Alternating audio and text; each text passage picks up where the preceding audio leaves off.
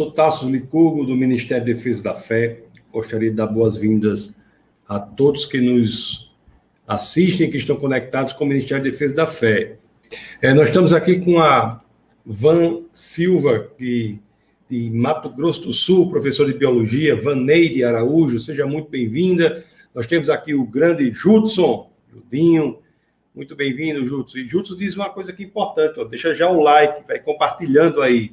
Portanto, pessoal, é muito importante que você agora pare aí um pouquinho e coloque o seu like compartilhe o vídeo para que mais e mais pessoas possam ser atingidas né, por, esse, por esse, esse evento agora que é o Café com Ciência. Nosso webcast vai ser dar lugar ao Café com, com Ciência. Nós temos o grande Ricardo, está aqui. Boa noite, pastor, vai ser tremendo, glória a Deus.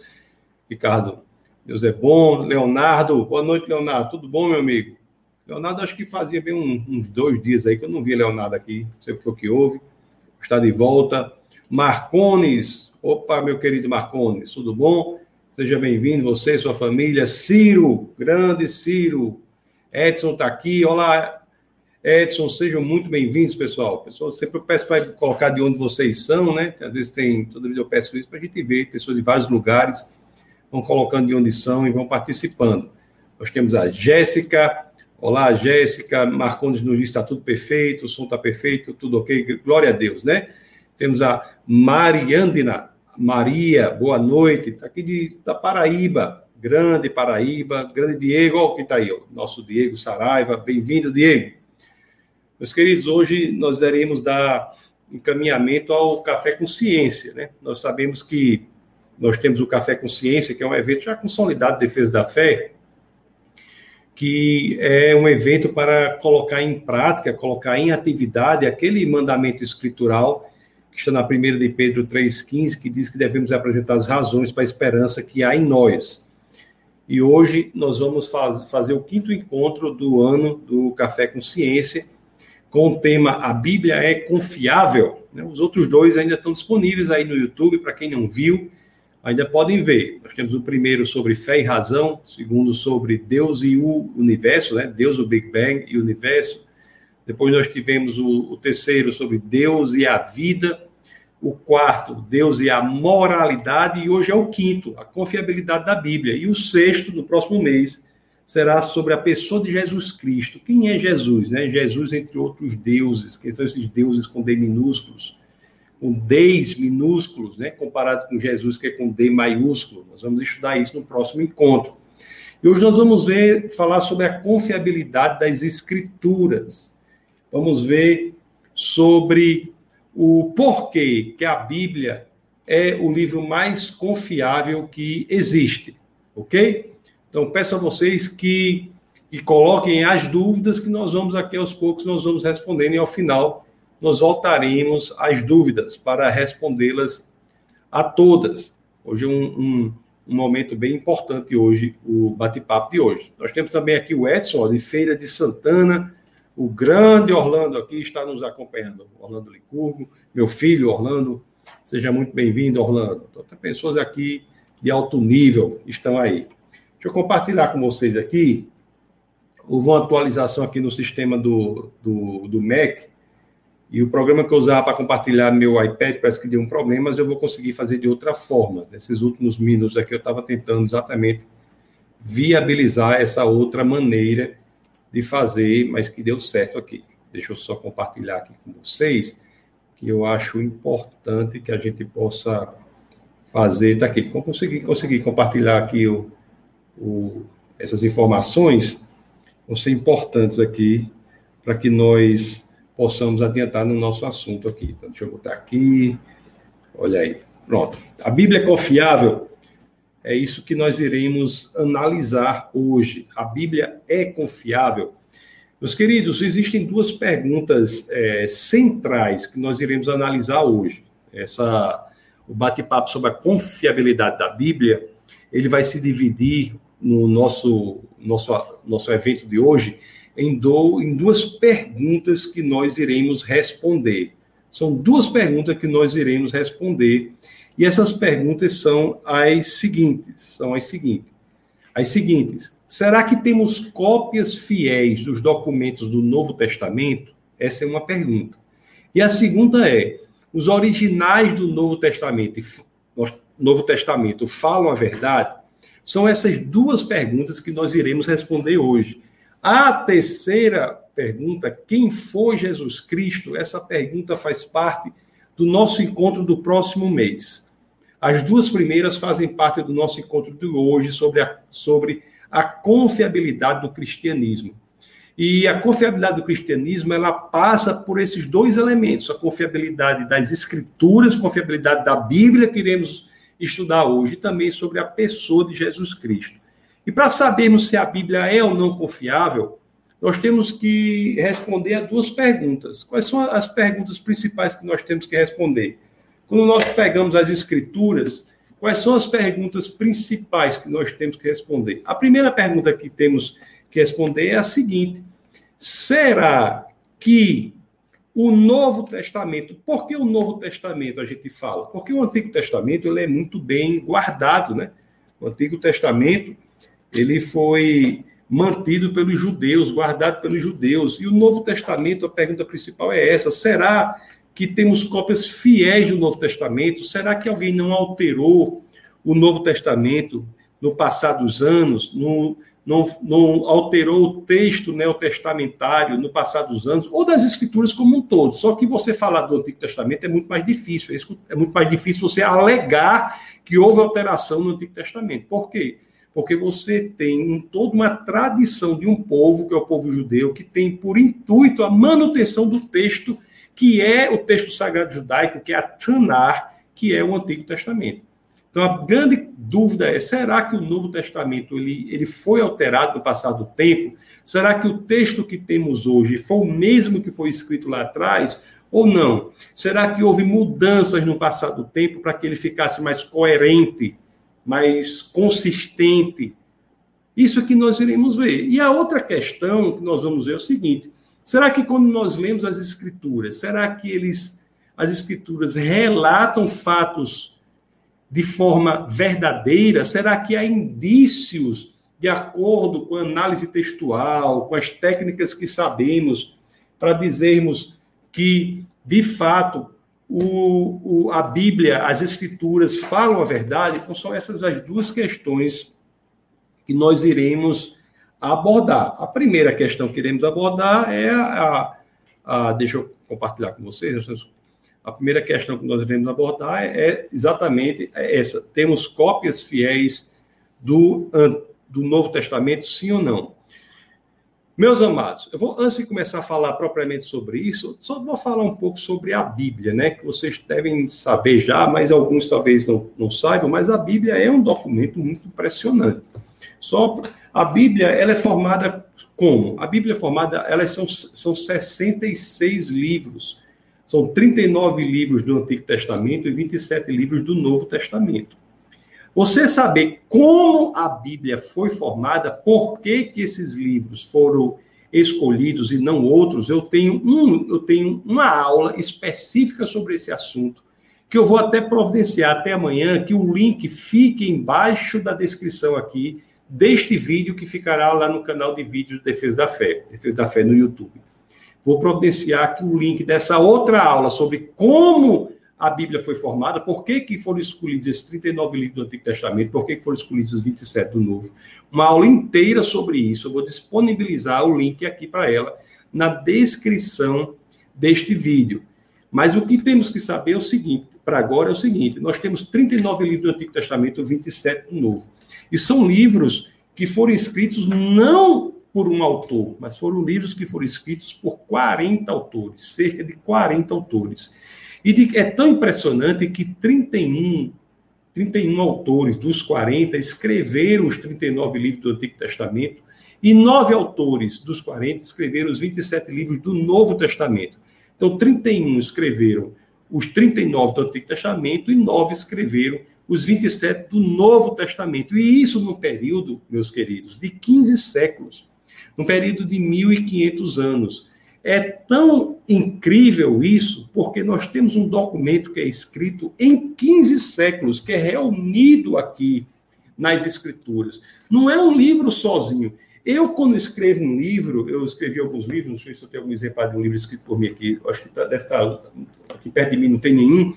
Mas quando eu escrevo um livro, eu mesmo escrevo, quando eu termino, eu vejo o livro, às vezes tem contradições, tem coisas que precisam melhorar, às vezes o, edi o editor tem que sugerir, uma, um, ajeitar um, um, parágrafo, isso, aquilo, aquilo outro, para ficar consistente, etc, etc. Eu sozinho escrevendo. O que você dirá de 40 autores escrevendo 66 livros no período de 15 séculos e você vê as escrituras e ela é absolutamente coesa. Ela traz aparentes contradições, mas não, mas não traz contradições verdadeiras. Ela traz a contradi aparentes contradições, são, são situações difíceis para as quais há respostas. E outra coisa importante sobre as escrituras é o seguinte: são livros escritos por autores de é, repertório, background totalmente diferentes. Nós temos é, autores das escrituras que são pescadores, como é o caso de Pedro. Nós temos autores das escrituras que são reis, como é o caso de Salomão, como é o caso de Davi, são reis. Nós temos autores do, do, das escrituras que são médicos, como é o caso de Lucas, nós temos autores que são filósofos treinados, intelectuais da, da mais alta estirpe, como é o caso do apóstolo Paulo, que, que simplesmente foi educado ao, aos pés daquele que era neto do fundador da maior escola judaica de todos os tempos apóstolo Paulo. Então, com pessoas totalmente diferentes escrevendo essa peça de literatura. Outra coisa impressionante é a seguinte: são livros com estilos literários totalmente diferentes. Isso é muito relevante também, né? Você tem livros que são é, altamente poéticos, né? como, como o livro de Salmos, como o, o próprio Gênesis, nos primeiros capítulos, traz elementos de poesia moderna. Você tem livros que são peças importantes de história. O livro de Atos do, dos Apóstolos, escrito por aquele que mais escreveu no Novo Testamento, que foi Lucas, que é, Paulo foi que mais escreveu, que escreveu o maior número de livros. Mas em quantidade de textos, Lucas foi quem mais escreveu no Novo Testamento. O livro de Atos é um, é um, é um tratado de história, nós iremos falar, inclusive, sobre ele. Nós temos 84 fatos no livro de Atos que são provados pela história ou pela arqueologia. Você tem até livro erótico nas escrituras, né?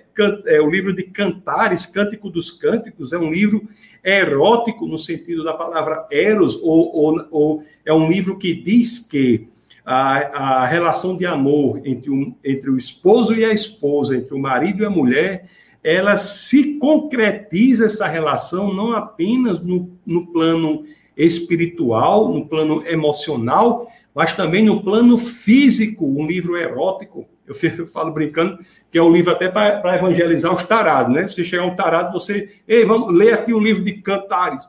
São os livros mais diversos possíveis e você tem essa reunião desses livros.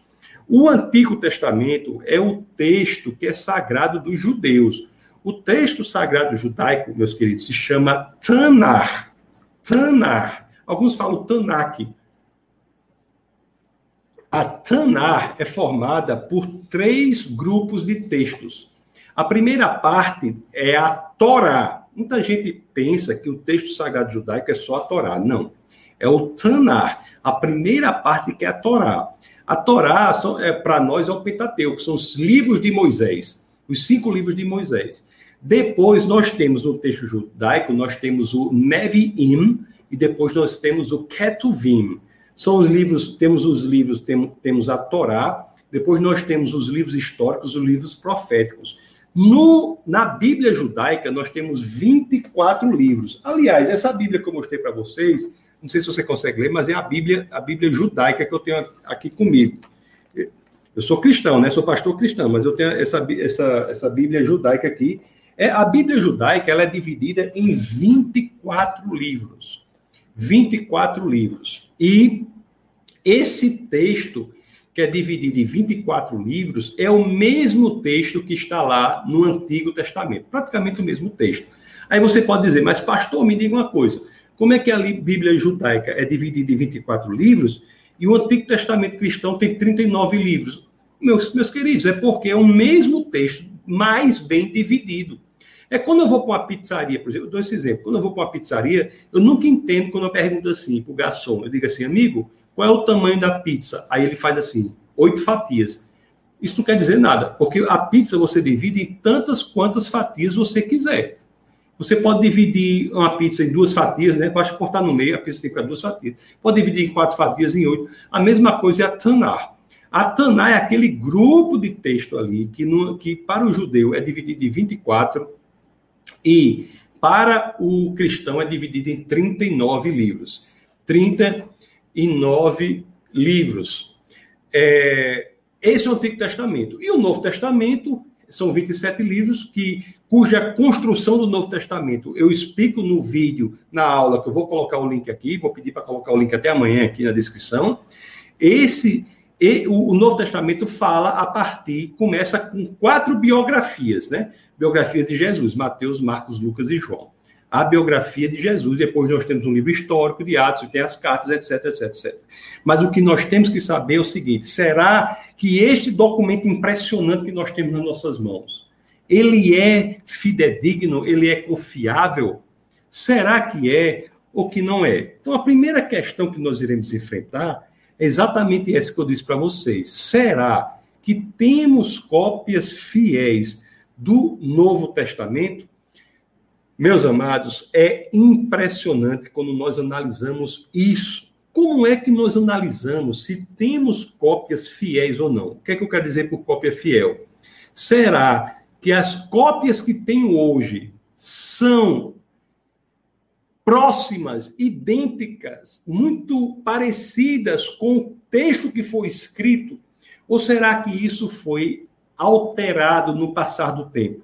Meus queridos, quando nós analisamos o Novo Testamento, nós ficamos absolutamente boquiabertos, impressionados. Nós ficamos com um senso de encantamento, nós ficamos encantados com a performance das escrituras, os critérios intelectuais que colocamos para analisar a confiabilidade desse texto escrito. Para que você tenha uma ideia, as cópias que temos hoje, né, nós vemos que são cópias que, de relatos que foram escritos muito perto dos fatos narrados. Isso é um fato importante do Novo Testamento comparado com os demais textos da antiguidade. Quanto mais perto nós temos cópias dos originais, maior é a confiabilidade dessas cópias que temos, porque a distância temporal favorece a possibilidade de alteração. E nós temos cópias, e conforme iremos ver, muito perto daquelas que foram originais. Nós não temos os originais, nós temos cópias dos originais. Eu estou falando aqui preste bem atenção, em cópias que foram escritas nas línguas em que a Bíblia foi escrita. A Bíblia foi escrita, o Antigo Testamento em hebraico, com algumas partes em aramaico, o Novo Testamento em grego. Estou falando dessas cópias, eu não estou falando de, de, traduções que houve para a época, eu não estou falando nada disso, que houve muitas, né? Houve muitas. O outro critério, daqui a pouco eu vou colocar para vocês aqui na tela os critérios quais são, e o outro critério que nós temos é o seguinte: depois eu vou explicar cada um com mais detalhes, mas eu estou introduzindo um a um para que você tenha uma ideia. Qual é o outro critério que nós temos para sabermos se as cópias que temos hoje, no caso do Novo Testamento, as cópias que temos hoje em grego são ou não idênticas aos originais que foram escritos? O outro critério na, na análise textual é o seguinte: na, na, na na história intelectual é a seguinte: o quão maior for o número de cópias que nós tivermos, maior nós temos a ideia de se as cópias que temos hoje são ou não idênticas às originais. Por quê? Porque se temos diversas cópias e as comparamos e há similaridade, similitude entre elas, Isso é indício de que elas reproduzem fidedignamente os originais que foram escritos. Portanto, o terceiro critério é saber não só a quantidade de cópias, mas se essas cópias são idênticas entre si ou se são díspares, muito diferentes.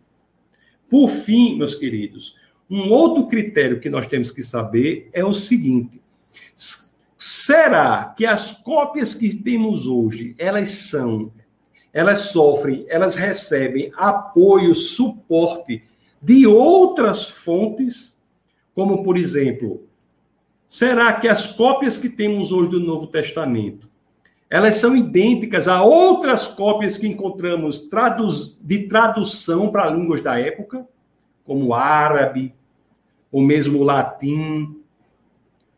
E outra questão é, será que as cópias que temos hoje, elas são idênticas às citações que os escritores da época fizeram das cópias que estavam disponíveis ali.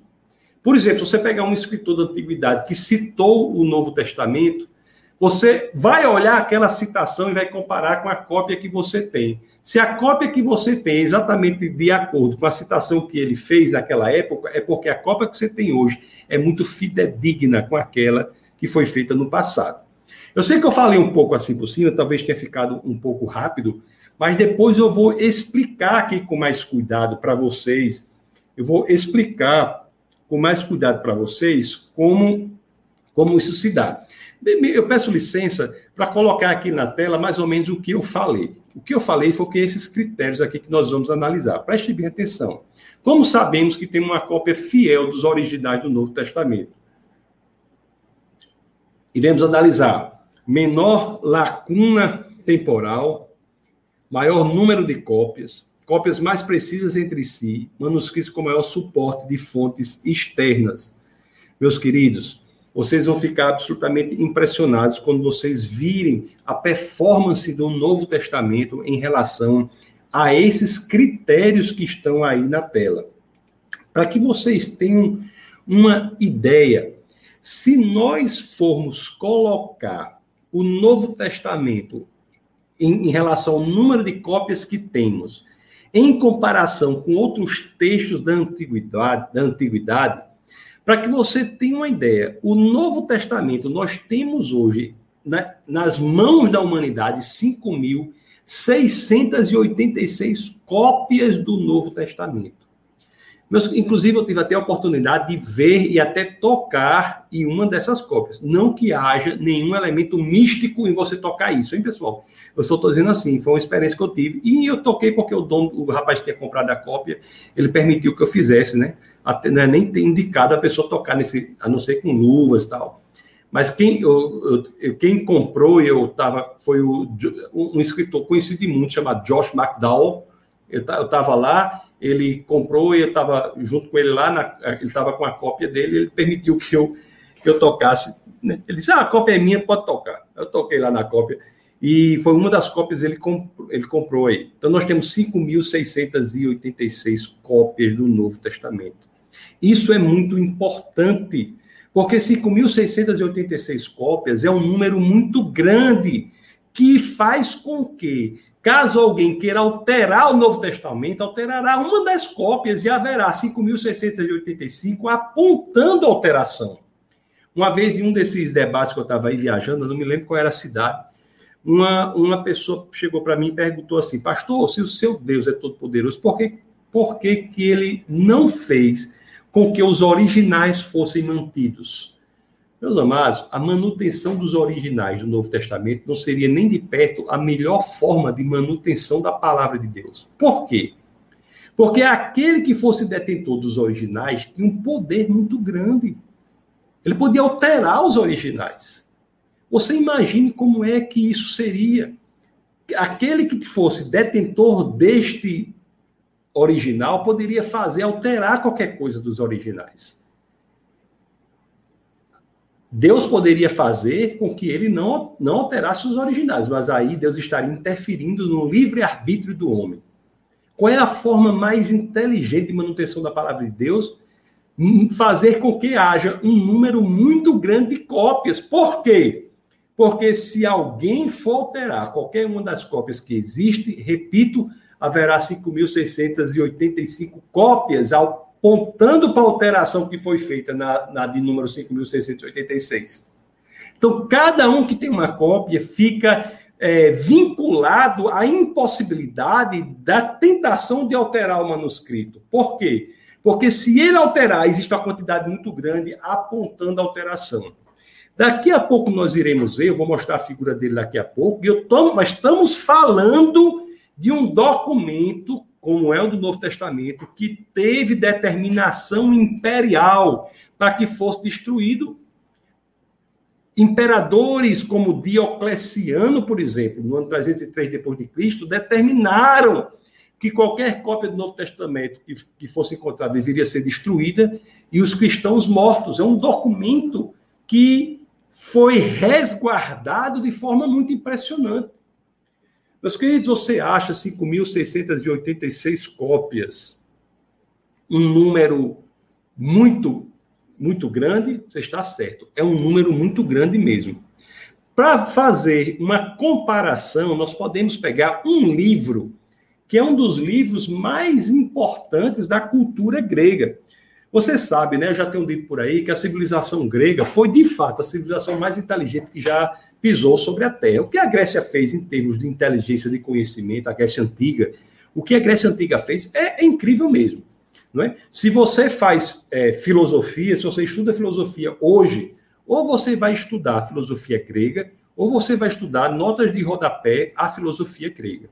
É? Todos esses autores modernos, contemporâneos, eles criam a sua filosofia em diálogo com a filosofia grega. Nietzsche, por exemplo, é em oposição a Heráclito, e assim muitos outros filósofos. Um livro que é central para esse povo que é detentor de tanto conhecimento, é o livro da Ilíada de Homero.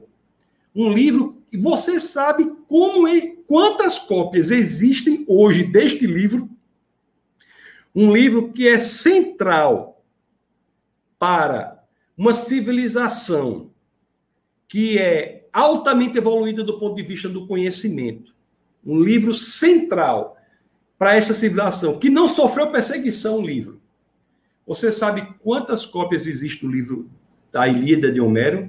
643 cópias. Nós estamos falando do Novo Testamento com 5.686, comparados com a Ilíada de Homero, que tem 643 cópias.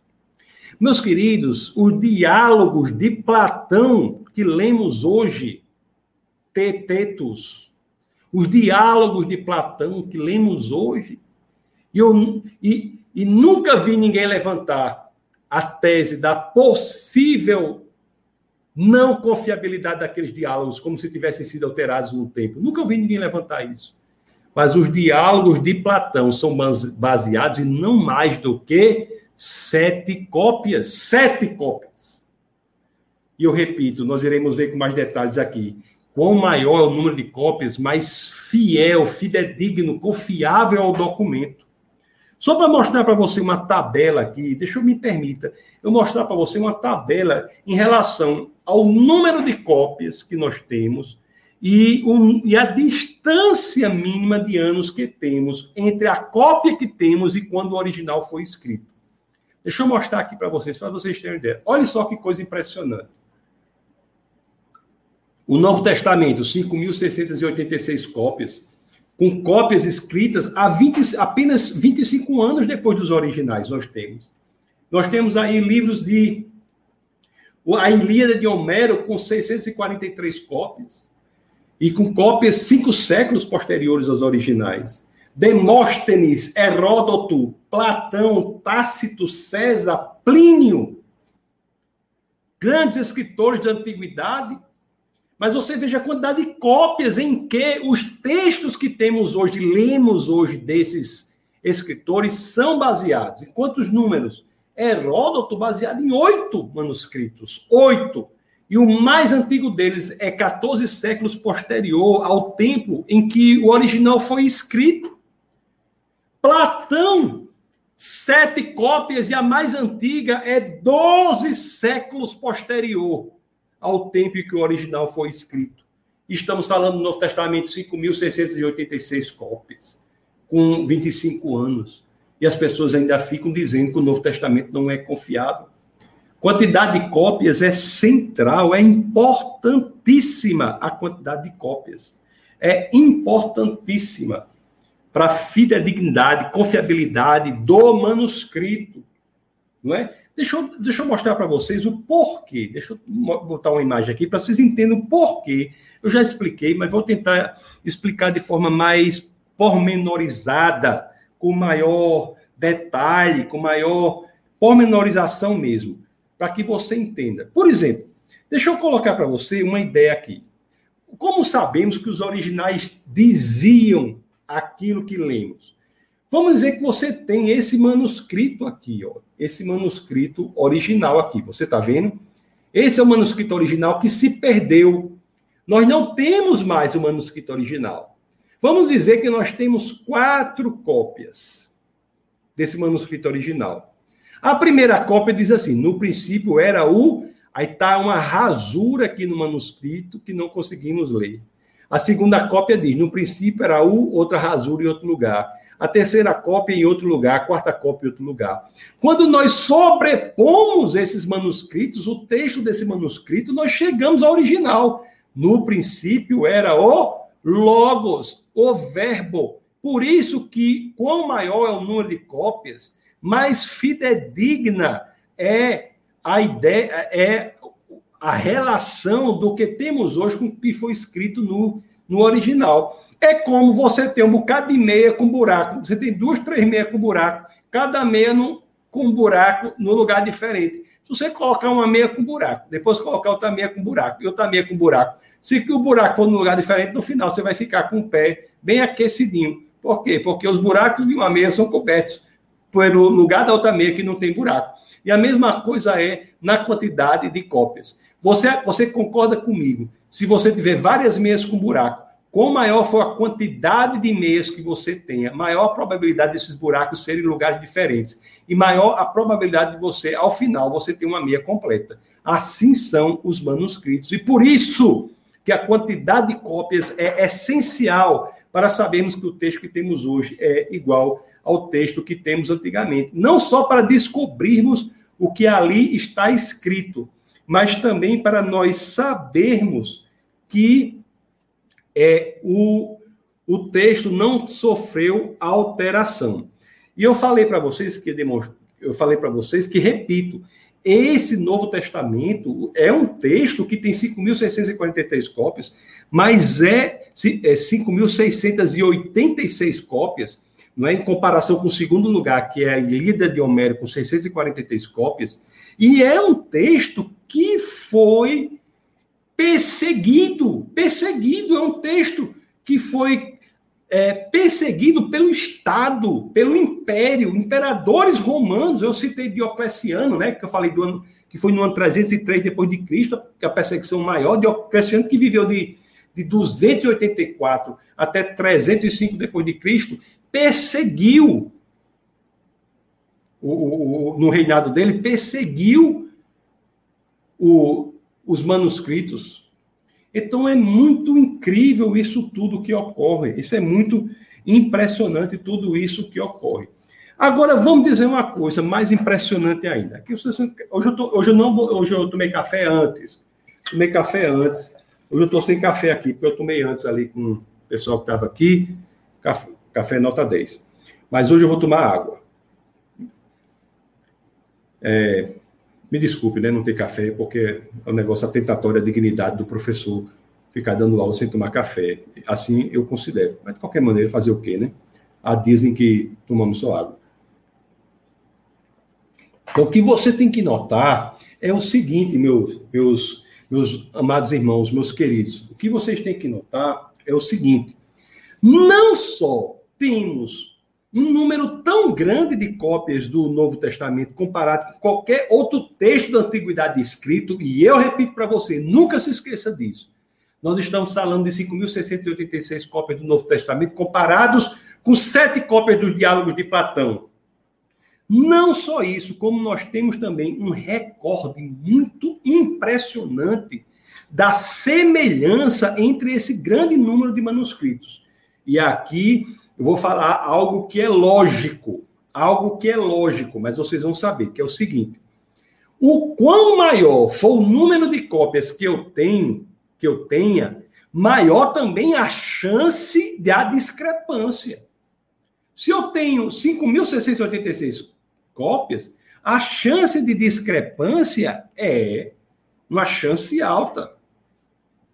Meus queridos, o, para que, que você tenha uma ideia, se nós, se nós colocarmos as 5.686 cópias do Novo Testamento, uma ao lado da outra, e formos analisar o texto, esse texto é idêntico em 99,5% dos casos. Das 5.686 cópias que temos do Novo Testamento, se comparadas entre si, nós temos algo absolutamente idênticos, absolutamente idênticos, em 5.686, é, em, em 99,5% dos 5.686 cópias. A diz, dizendo a mesma coisa de outra forma a discrepância que existe nos textos das cópias do Novo Testamento se dá apenas em 0,5% dos casos do texto. E agora preste bem atenção ao que eu vou é, lhe dizer. Do 0,5% de discrepância, 80% dessa discrepância diz respeito unicamente a questões de ortografia. Apenas a questões de ortografia. Nenhum elemento da discrepância diz respeito a alguma tese central do cristianismo. Então, meus queridos, você pode ter certeza a Bíblia que você tem aí nas suas mãos, essa aqui no caso é a Bíblia judaica, mas a Bíblia cristã que você tem aí nas suas mãos, você pode ter certeza que ela é o documento mais confiável que existe no que diz respeito à semelhança ou a, ou a correspondência do texto que temos com o texto da antiguidade. Se nós pegarmos aqui o texto que temos em hebraico e em grego, Antigo Testamento em hebraico, algumas partes em aramaico, Novo Testamento em grego. Esse é o livro mais confiável que existe, no sentido de dizer que o que você tem em mãos é o que foi escrito lá atrás. Muito mais do que qualquer outro texto da antiguidade. Se a pessoa for duvidar disso no que diz respeito às escrituras, independentemente de qual seja a orientação, ele pode ser muçulmano, pode ser ateu, pode ser satanista, pode ser o que for. Isso é uma questão intelectual. Uma questão de quantidade de cópias que nós temos a pessoa não pode duvidar da confiabilidade. Agora, o que acontece é o seguinte: isso é uma questão que nós temos que responder. A outra questão que nós vamos responder é a seguinte: porque nós já vimos que temos argumentos muito fortes, argumentos muito fortes, para sabermos que o texto que tem em nossas mãos é extremamente semelhante ao texto que temos lá atrás, que foi escrito originalmente. Mas será que quando lemos as Escrituras, será que quando lemos as Escrituras, será que há algo que nos indique que fala a verdade? Porque até aqui o que foi que vimos? Nós vimos que, no que diz respeito à semelhança do texto que temos, que temos lá atrás, a Bíblia é campeã. E deixa eu só falar uma coisa. Eu não ia, eu vou só acrescentar uma coisa nesse detalhe, pra, porque muita gente me pergunta assim. Mas pastor, e a Bíblia não tem tantas traduções? Como é que eu vou saber? Meu, meus queridos, a, a, é tão impressionante que o povo às vezes não pensa nas coisas simples. É muito melhor para você saber o significado real de um texto, mesmo que você não saiba hebraico e grego. Se você tiver um livro com mil traduções diferentes, você tiver um livro só com uma tradução. O povo acha que a quantidade de traduções diferentes é ruim para você saber o sentido original do texto. Só é pensar um pouco que você vai ver. Se eu tiver mil traduções para compará-las, eu tenho muito mais elemento para chegar ao sentido original do texto, mesmo que eu não saiba a língua original, do que se eu tiver só uma. Porque a pessoa, vamos dizer que você não fala, por exemplo, você não fala dinamarquês, você não consegue ler Soren Kierkegaard na língua original. Você vai pegar uma tradução para o inglês. Você tem que confiar no tradutor. Só tem uma tradução. Mas se você tivesse mil traduções, você podia comparar uma tradução com a outra, com a outra, com a outra, com a outra. Um número grande de traduções é a favor da possibilidade intelectual que temos de buscarmos o sentido original do texto não o contrário. Só dando um parênteses sobre a questão da tradução, que muita gente pergunta isso. Então, voltando aqui os originais. Então, nós vamos ver agora, não se o que temos hoje foi o que escrito lá, foi escrito lá atrás. Nós já vimos que é isso o que as evidências apontam. Nós vamos ver agora o seguinte: será? É a segunda pergunta que eu falei. Será que os originais do Novo Testamento falam a verdade? Será que nós temos elementos para dizermos que os originais do Novo Testamento falam a verdade? Sim ou não? Para abordar essa questão, eu vou trazer três, três elementos. Três elementos. Nós vamos ver o seguinte para que nós, nós eu espero que vocês estejam entendendo. Nós vimos a primeira questão. Temos cópias fiéis do Novo, do, do Novo Testamento, dos documentos do Novo Testamento? Sim. Eu falei apenas, repito, dos documentos escritos em grego no Novo Testamento. Eu, eu não sei se você sabe, nós temos 5.686 cópias em grego, mas se você for para cópias em outras línguas da antiguidade, isso chega a 25 mil cópias. Se você for para as citações que os pais da igreja fizeram do Novo Testamento, você se todas as cópias de uma hora para outra fossem destruídas, desaparecessem, todas as cópias desaparecessem, você ainda poderia reconstituir todo o Novo Testamento pelas citações que os pais da igreja fizeram do Novo Testamento, à exceção de 11 versos. Você veja como negócio é impressionante. Então, essa é uma questão. Nós temos cópias originais. E eu falei aqui, eu não falei do manuscrito, né? Isso do Novo Testamento. O Antigo Testamento é claro, o manuscrito Mar Morto, o Concílio de Jâmina, o, o, o, hebreu, o povo judaico é o povo do, da, do livro, a manutenção do livro é, é, é, extensiva no que diz respeito ao Antigo Testamento. Não há ninguém nem que tenha nem coragem de levantar isso. Tamanha é a manutenção do Antigo Testamento. E do Novo Testamento nós vimos aqui. Agora nós vamos ver a segunda questão. Nós já vimos que o documento que, tem, que o texto que temos hoje é semelhante ao que foi escrito lá atrás. Agora o que nós vamos ver é será que o que foi escrito lá atrás e, portanto, o que temos hoje, será que fala isso fala a verdade? Será que ele fala a verdade? Para isso, meus queridos, eu vou usar uma técnica aqui de abordar essa questão por meio de três pontos. Três pontos de análise textual que é a seguinte: nós vamos analisar o Novo Testamento sobre três pontos. O primeiro é relatos perto dos fatos. Nós vamos ver que há relatos que foram escritos perto dos fatos. O segundo, nós vamos ver escritos por testemunhas oculares. E o terceiro elemento que eu vou analisar é a chamada situações embaraçosas nós vamos ver que muitas vezes os autores do próprio texto, com a missão de escrever a verdade, o que ocorreu, colocaram no texto situações embaraçosas sobre si mesmos. E isso, do ponto de vista da análise textual, é um indício de que estão falando a verdade. Porque normalmente, quando você quer criar uma mentira, você não escreve sobre si próprio colocando em situações embaraçosas, mas sim se enaltecendo.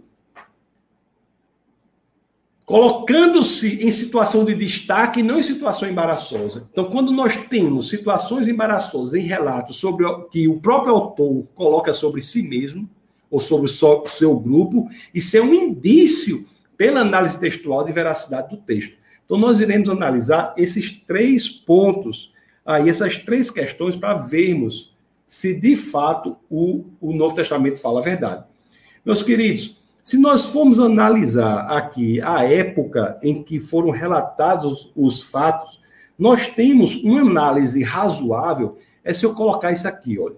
Nós temos aqui, no, depois da cruz o Novo Testamento começa a ser escrito, né, que começa com a biografia de Jesus de Nazaré, Mateus, Marcos, Lucas e João, é a biografia de Jesus de Nazaré, a biografia é muito interessante de Jesus de Nazaré, inclusive uma biografia que concorda nos pontos centrais e há relatos um pouco diferentes dos secundários, por exemplo, há situações em que um autor diz que havia tantas pessoas, outra diz que havia menos ou mais, e isso de acordo com a área da ciência que estuda essa questão, que é a teoria de provas do direito processual, é indício de veracidade dos relatos.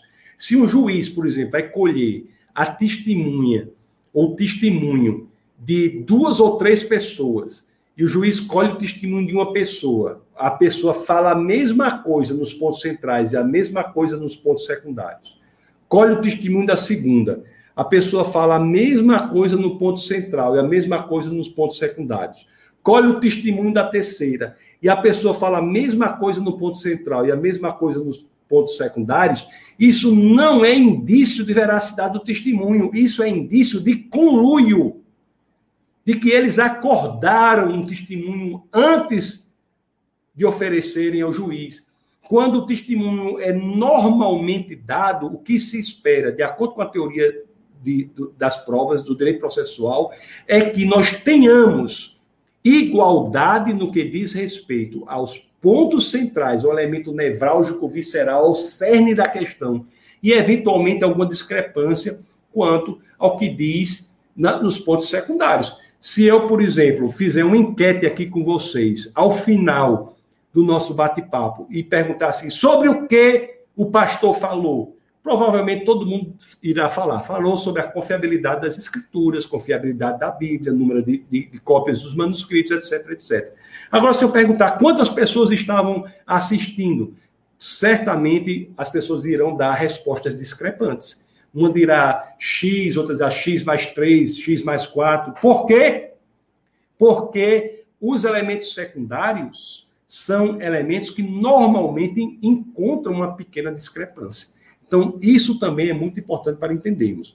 No que diz respeito aos relatos do Novo Testamento, são relatos perto dos fatos, conforme nós vimos. Nós vimos aqui, né? Nós temos os evangelhos, o último livro, muito provavelmente escrito antes da queda do templo que foi 70 depois de Cristo. Eu sei que há pessoas que alegam que Apocalipse de, de São João foi escrito no ano 100 depois de Cristo. Eu não penso, eu penso que foi escrito até o ano 70 depois de Cristo. Mas se você quiser botar 100 aí, não tem problema nenhum. Na escala histórica é irrelevante. Mas nós temos aqui que são relatos que são escritos, escritos perto dos fatos que ocorreram. Os originais foram escritos perto dos fatos que relatam e isso é, sim, um elemento muito grande para que nós possamos garantir que estão é, falando a verdade. O que nós, nós vamos analisar também é a questão dos testemunhos oculares. Testemunhos oculares. Meus queridos, o relato do, das escrituras são feitos por pessoas que presenciaram muitas vezes, né? ou presenciaram pessoas que presenciaram existem testemunhos oculares que são colocados ali. Eu vou tomar licença aqui, pedir, tomar não, pedir licença para vocês. Deixa eu tomar água aqui, já que não tem café, vamos tomando água. Eu vou pedir para vocês para ler uma passagem das escrituras do livro de São Lucas, e você vai me dizer se essa forma de relatar parece ser uma forma de alguém que está com medo do escrutínio, da investigação.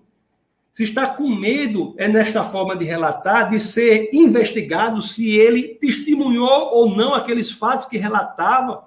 Vamos ver se esse autor coloca na linha da história de forma clara aquilo que vai relatar. Eu vou ler para vocês aqui o, o livro de São Lucas, no capítulo 3, o Evangelho de Lucas, no capítulo 3. Vamos ver do verso 1 e 2. Vamos ver como é que ele começa esse capítulo. Vamos ver se você me diz se isso parece algo que é feito, forjado, ou se não parece algo de alguém que está certo do que está escrevendo e se coloca na linha do tempo para ser investigado pela posteridade sem medo nenhum de errar. Olha o que dizem aqui as escrituras, olha o que São Lucas diz. E no ano 15 do império de Tibério César, olha só que ele está dando aqui as datas exatas. Datas exatas. No ano 15 do império de Tibério César, sendo Pôncio Pilatos presidente da Judéia e Herodes tetrarca da Galileia e seu irmão Filipe tetrarca da Itureia e da província de Traconites e Lisânias tetrarca de Abilene, sendo Anás e Caifás sumos sacerdotes, veio no deserto a palavra de Deus a João, filho de Zacarias, meus amigos, isso é um relato de alguém que não sabe onde está no tempo e no espaço, que está criando uma ficção.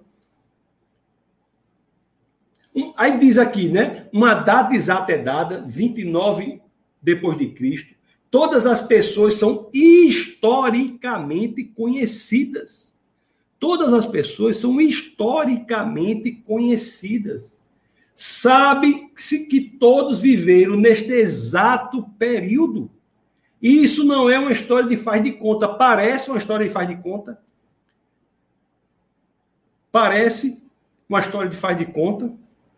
Meus amados, eu já disse para vocês, o livro de Atos é um livro extremamente importante do ponto de vista histórico. Eu disse antes, repito agora. Só no livro de Atos, que é o livro escrito por Lucas, aquele que mais escreveu no Novo Testamento, nós vimos aqui, é, o, lemos o, o o Evangelho, o Evangelho de Lucas, capítulo 3, verso 1 e 2. O livro de Atos é a continuação do livro de Lucas.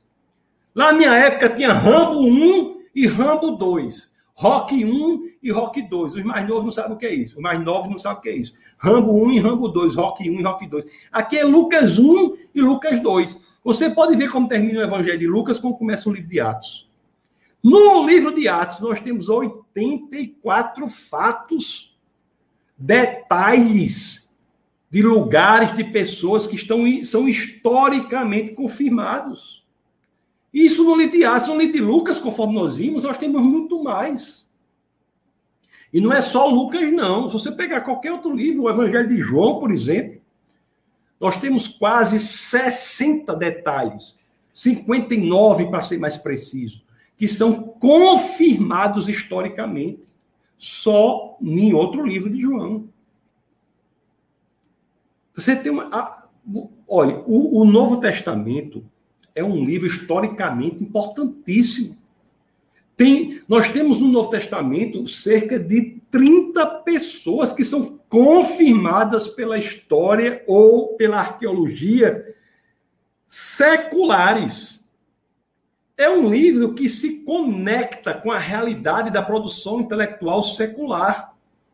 Nós temos 30 pessoas que são provadas, confirmadas pela história secular. Deixa eu ver se eu coloco para vocês aqui. As pessoas perguntam. Eu vou colocar pra, aqui, vai ficar aqui para depois vocês investigarem, para vocês depois não dizerem que não tem. Porque eu vou colocar essas pessoas quem são. Aí depois você pode ver esse vídeo, parar nisso daí e você vai ver. Deixa eu, eu colocar isso aqui para vocês. Olha aqui, olha aqui quem são essas pessoas. Se elas não são confirmadas, se estão nas escrituras. Deixa eu colocar aqui para vocês. Peraí, tá aqui, pronto. Herodes Agripa 1, Herodes Agripa 2, e, tem, e aqui do lado tá os lugares onde ele está. Atos 12, Atos 25, Ananias, Anás, Aretas, Berenice, César Augusto, Caifás, nós temos, tem 14 pessoas aqui com suas, com suas, com as suas referências. 14 pessoas aqui com suas referências. Aí você pergunta, mas pastor, você não disse que era 30? Disse. E aqui está o resto.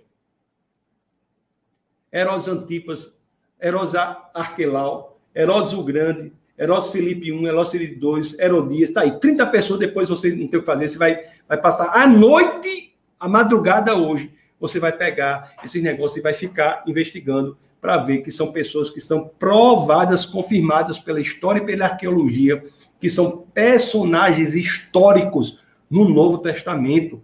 E como é que nós podemos dizer que esse livro não é confiável? Como é, meus queridos? Que nós podemos dizer de, com razoabilidade que esse livro não é confiável. Existem muitas coisas. Eu vou, olha, para vocês terem uma ideia, eu vou mostrar aqui para vocês algumas citações que nós temos de pessoas da área da história que estão se dobrando a historicidade impressionante neotestamentária escrita no Novo Testamento. No que diz respeito ao livro de Atos, olha essa citação que eu colecionei aqui. Olha que as escrituras, o que, o, o que diz, ó, que é o White. Ele diz o seguinte, historiador romano. Ele está aqui na, na, na é, no livro ó, Roman Society and Roman Law in the, in the New Testament. É, a sociedade romana né, e o direito romano no Novo Testamento. Olha o que diz aqui. A confirmação da historicidade do livro de Atos é esmagadora. Qualquer tentativa de rejeitar a sua historicidade soa agora como um absurdo. Como um absurdo. Olha o que o, o na, na, área da arqueologia. Olha, deixa eu mostrar para vocês essa outra citação aqui de Ramsey. Deixa eu mostrar para vocês. Deixa eu pegar aqui. Eu mostrar aqui para vocês. Pronto, olha o que diz. Ó. Comecei com inclinação negativa em relação a ele, falando do livro de Atos.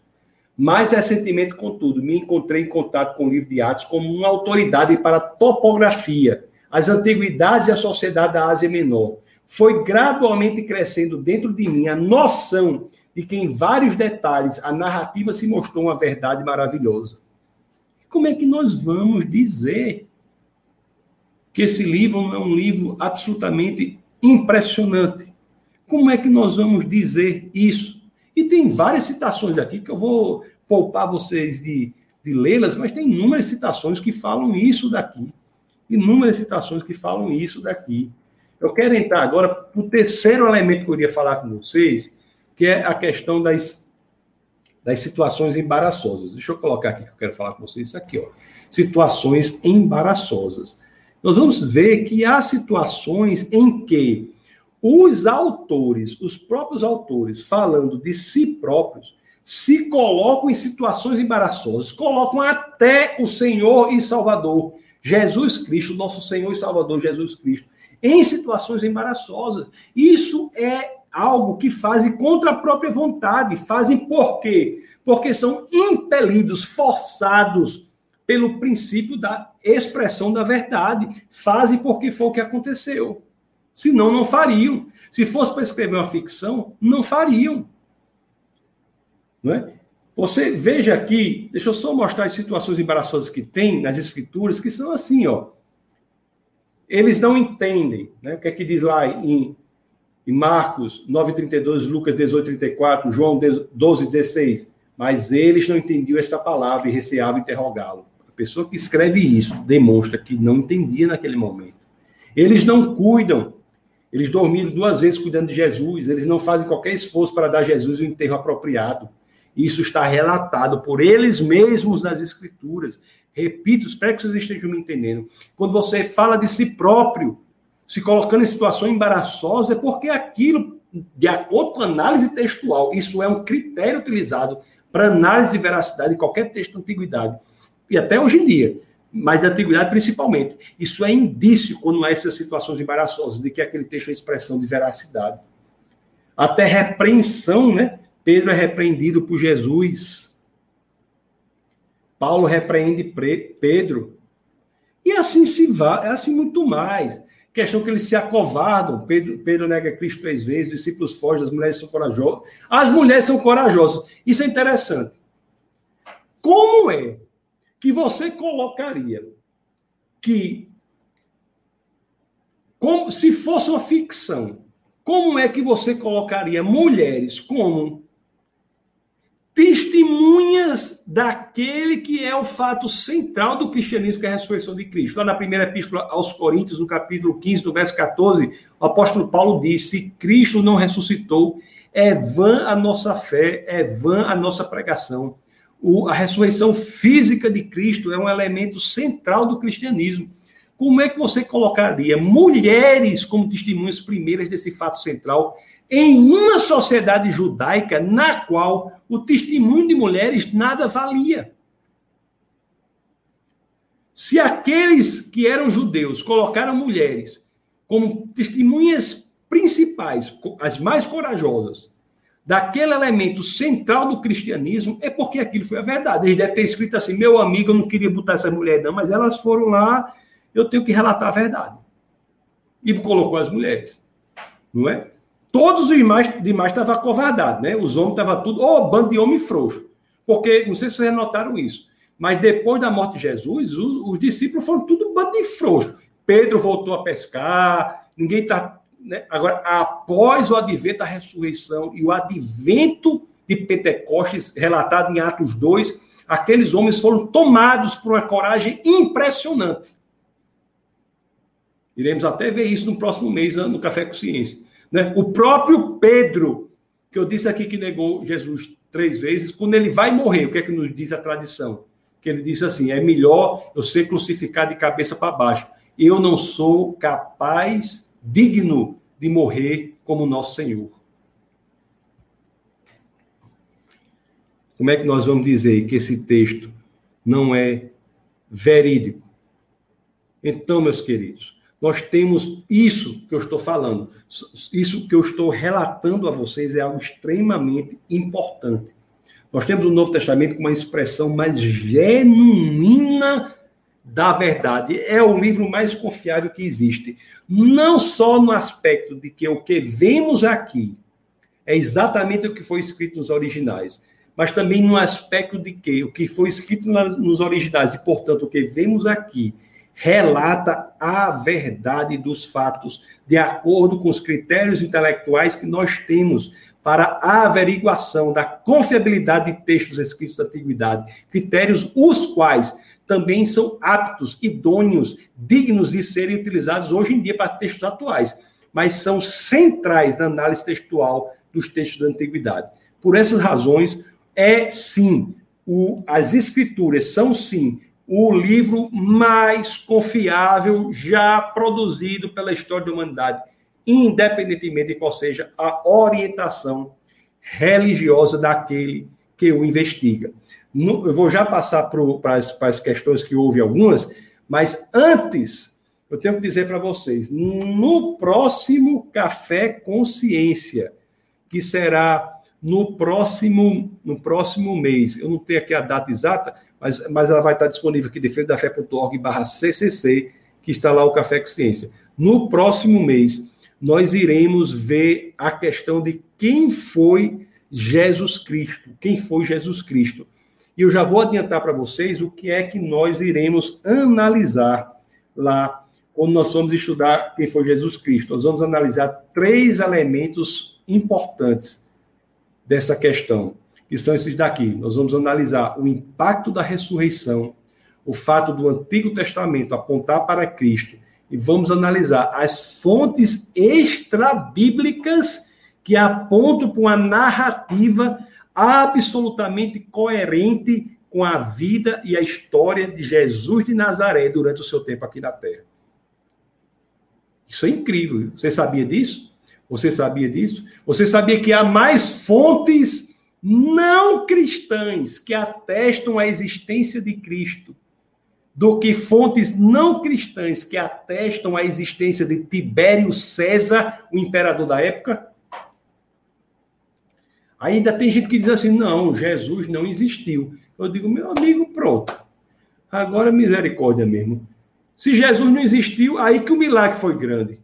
Porque o homem existindo fez o que fez, imagina ter feito sem existir. As pessoas alegam as coisas sem evidências. Isso é um problema.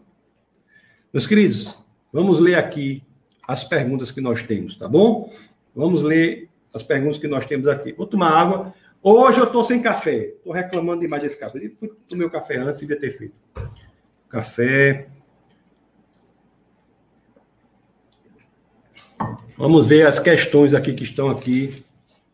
Vamos ver as questões que dizem aqui. Vamos lá, peraí. Vamos, nós falamos aqui, falamos aqui com o Orlando, né? Nós temos o Edson aqui de Feira de Santana, na Bahia. Seja muito bem-vindo. Grande Orlando Licurgo.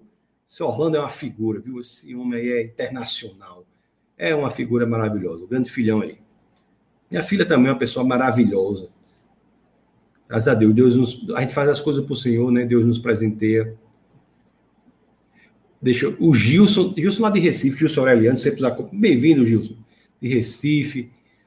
Olha aí, a doutora Milena está assistindo com o Bruno e a filha dela, Bruninha, que faz as perguntas mais difíceis que podem existir. Bruninha é uma pessoa que faz perguntas inteligentíssimas. Temos a Raniele Nascimento, Graça e Paz Igreja. Isso aí, Graça e Paz Igreja. Temos um pecador filosófico. Que, que nome interessante, pecador filosófico. Para você, um evangelista dizer que Jesus disse para levar o bordão e outro evangelista dizer que Jesus disse para não levar o bordão é apenas uma aparente contradição, o que seria uma contradição então? Se isso estivesse presente no livro de outra religião, seria visto apenas com aparente contradição. Meus queridos, meu, meu querido pecador filosófico, eu oro ao Senhor que você se torne apenas filosófico. Ei, eu, eu, é, eu, eu, olha, não fique com raiva de mim, vou chamar você só de filosófico, tá bom? Para uma palavra profética chamando você só de filosófico. Meu amigo filosófico, por favor, coloque aqui as referências para que a gente coloque nos comentários ao vídeo, não aqui no ao vivo, depois, lá no YouTube, nos comentários ao vivo, por favor, coloque as duas referências que você acha que há contradição, que eu irei colocar lá a resposta do porquê é uma aparente contradição. Tá combinado assim? Outra coisa, se isso estivesse presente no livro de outra religião, seria visto com você apenas com aparente contradição também? Se há respostas em qualquer que seja o livro, de qualquer que seja a religião, ou mesmo seja um livro do materialismo ateísta, a nossa posição é exatamente a mesma, exatamente a mesma. Isso é uma questão intelectual. Então está combinado assim, meu querido filósofo. Coloque as duas referências dos dois textos que você está colocando nos comentários aqui do YouTube.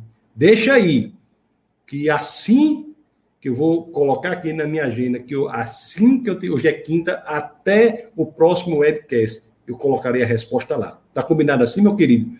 Eu acredito que essa sua essa pergunta é pergunta sincera, que vem do coração, e é importante que seja assim. Nós temos que investigar realmente o cristianismo. O cristianismo é algo que deve ser engolido sem investigação. De fato, nós temos que investigar, tá bom? Tá bom? Então coloque isso aí. O grande João diz boa noite, boa noite. Edson diz muito bom, glória a Deus. Judson diz gostei da relação das copas com os buracos da meia. É isso aí, viu, Judinho? Os buracos da meia nos ensinam muita coisa, os buracos da meia. Ari, Adna, Ari, Andina Maria, muito bom, que bom. Que bom. O Edson tá rindo aqui, deve ser do, do buraco da meia. Leonardo diz, pastor Tasso, o senhor pretende fazer vídeo sobre doutrina? Todas as pregações, meus queridos, existem inúmeras pregações de defesa da fé. Nós não repetimos as pregações. Estão todas as pregações disponíveis no canal Defesa da Fé no YouTube, só sobre doutrina. Estamos falando agora sobre o livro de João, tá certo? Eu não faço vídeos ao vivo com questões intra-cristianismo, é, porque eu não tenho tempo para isso. Eu, eu, eu, foco mais no mundo perdido. Eu não foco assim para ficar discutindo com você é, coisas internas assim. A gente, o Defesa da Fé tem como objetivo apresentar Jesus Cristo para aqueles que ainda não o conhecem. Nós fazemos mais isso. Mas a doutrina nossa, nós somos uma igreja pentecostal. Nós acreditamos na atualidade dos dons do Espírito. Nós somos pentecostais. E toda a nossa doutrina, meu querido Leonardo Ferreira, está lá nas pregações. Você pode olhar, as mensagens são sempre colocadas no canal. Do, o culto é transmitido ao vivo e a mensagem é colocada um dia posterior no canal do YouTube e em várias plataformas de podcast. Muitos acompanham as mensagens de defesa da fé pelos podcasts. Aí vão, às vezes estão indo para o trabalho, estão viajando, aí sempre acompanham por lá. Tá bom, meu querido? Eu estou tá sempre lá. Então, nós não fazemos muito vídeos assim sobre questões doutrinárias propriamente. O que fazemos são nas pregações. O Edson diz amém. Isso realmente é maravilhoso. Que bom, né? Havia alguma técnica manual para evitar erro ou acrescentar ou retirar parte do texto? No Antigo Testamento, isso é claro. Os rabinos, eles tinham uma técnica apurada de cópia do texto. Um só erro descartava todo o material. Eram pessoas que tinham por dedicação isso. Muitas cópias de muito cuidado na cópia. Muito cuidado. Porque o entendimento é que era é o livro inspirado por Deus, né? E naquele vídeo, cujo link eu colocarei aqui na descrição, vocês vão ver os critérios né, de inspiração por Deus que fizeram com que eles fossem adicionados às Escrituras. Próxima pergunta do Justo é por que o Velho Testamento é diferente da Bíblia Católica e Protestante? Meu, meu querido, o, a Bíblia Católica tem dez textos a mais, que dão sete livros a mais do Antigo Testamento. São sete livros a mais, mas alguns acréscimos ao livro de Daniel e Esther. Esse, esses, esse acréscimo é feito num concílio da Igreja Católica, a, no, no momento em que o Brasil já havia sido descoberto. Séculos depois, oficialmente, estes textos são acrescentados a um Antigo Testamento católico. O grande tradutor da Igreja Católica, um grande intelectual, né, São Jerônimo, são Jerônimo, que ele, que ele traduziu o Antigo Testamento, né, a Bíblia como um todo, traduziu para o latim, né, na, na tradução chamada por Vulgata. Quando ele foi fazer a Vulgata, ele não traduziu esses livros a mais, antigamente, como livros inspirados. O próprio Lutero, quando foi traduzir, ele traduziu esses livros a mais, mas não como livros inspirados. Lutero foi o primeiro tradutor para uma língua comum, né, que é o alemão, a língua do povo alemão. Ele traduziu e colocou no meio entre o Novo, entre o Antigo e o Novo Testamento, mas não foram como livros inspirados. Há, há o reconhecimento pela Igreja Católica de que esses livros eram inspirados se dá apenas num concílio muitos séculos depois, né, depois do descobrimento do Brasil. É por isso que tem. Agora, todo o, todo, toda a Bíblia protestante está inclusa na Bíblia católica. Né? A Bíblia católica ela só tem textos a mais, né? com algumas doutrinas que são, em alguns momentos, questionáveis. Esses livros a mais são chamados pelo protestante de livros apócrifos. E pelos católicos são chamados de livros deuterocanônicos Deutero quer dizer segundo, dos livros do segundo cânone. Então, teve o primeiro cânone que fechou os livros, que nós vemos no, no, na aula, que eu vou botar o link aí na descrição, e esse segundo cânone da Igreja Católica que acrescentou esses livros. Podemos confiar na versão bíblica, tradução do Novo Mundo? Eu não conheço, eu nunca analisei essa tradução, não uso, não conheço, não sei se você pode confiar ou não, não posso lhe responder essa, isso aí viu? Eu não uso essa tradução. Eu, quando eu prego aqui em português, a versão que nós utilizamos é a NVI, Nova Versão Internacional, e eventualmente utilizamos a Almeida. Não estou dizendo que a NVI é melhor, a Almeida é melhor, mas a NVI tem uma linguagem mais simples, eu acho melhor pregar por ela. Quando eu acho que a tradução teve algum erro, e às vezes tem, por exemplo, Gênesis 6, 6, 6, né, que fala que Deus se arrependeu, então no original o arrepender é uma tradução ruim, o melhor seria Deus lamentou, ou então quando a Bíblia fala que Deus criou os animais segundo as suas espécies, eu acho isso uma tradução ruim, eu acho melhor segundo os seus tipos, que é a tradução do hebraico min.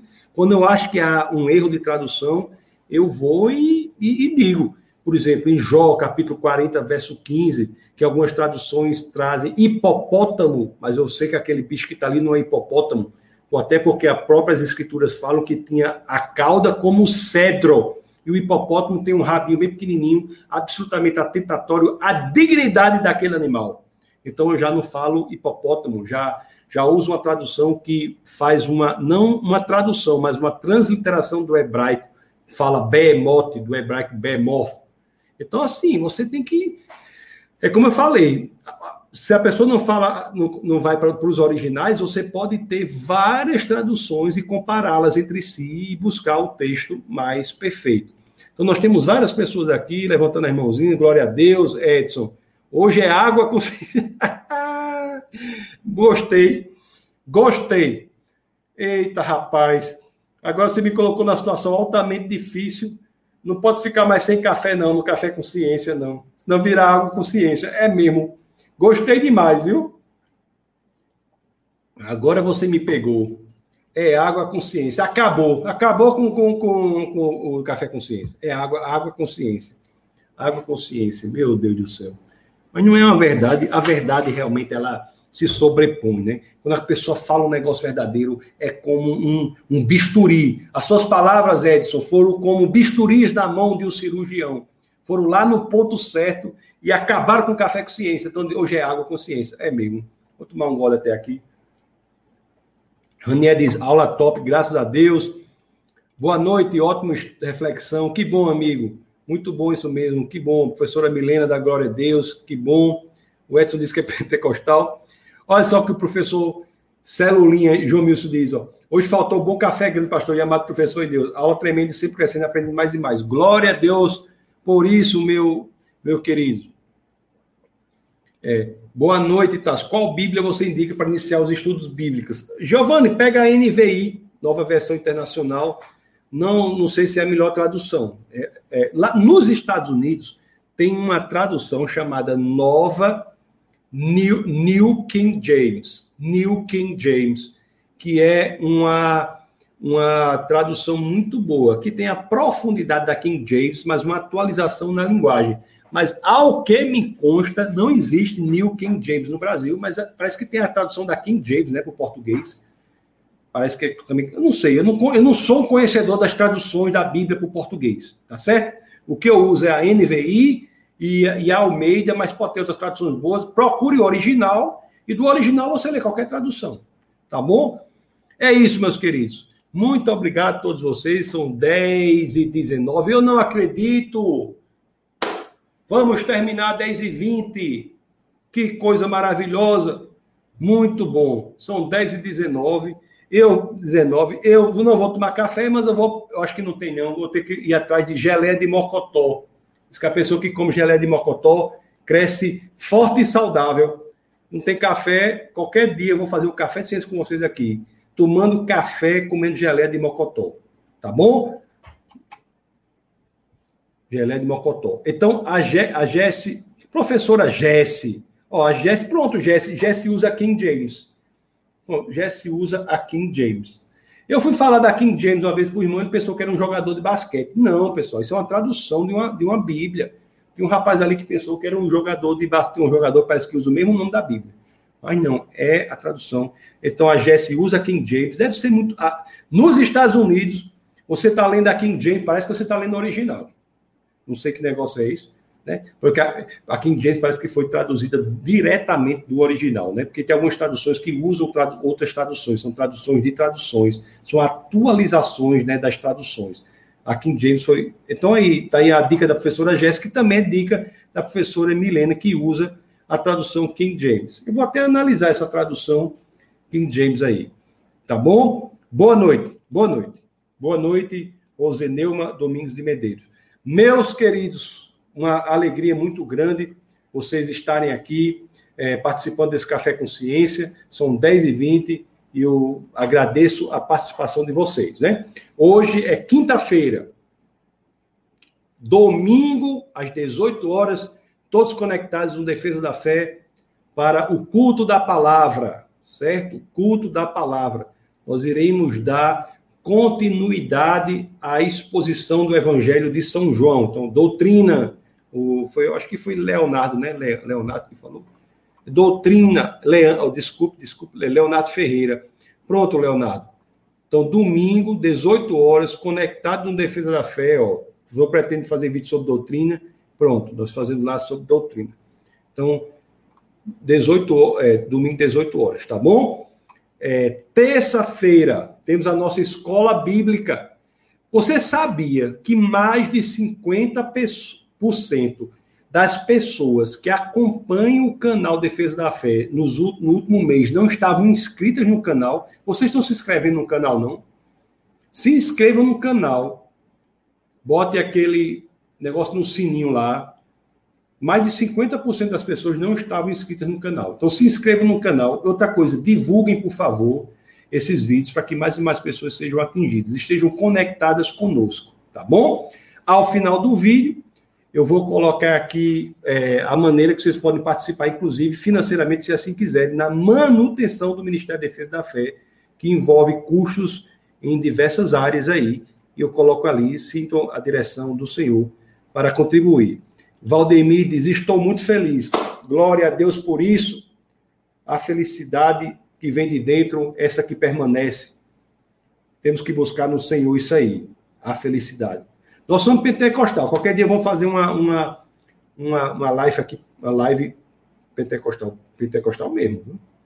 Estou, já começou. Está dizendo aí, ó. Estou muito feliz. Pronto, é isso aí. Maravilha. Meus queridos, Deus os abençoe grandemente. Eu vou te terminar por aqui. Vou botar aqui o, o negócio para vocês quiserem participar, porque eu vou, na realidade, atrás de dois copinhos daquele de geleia de mocotó.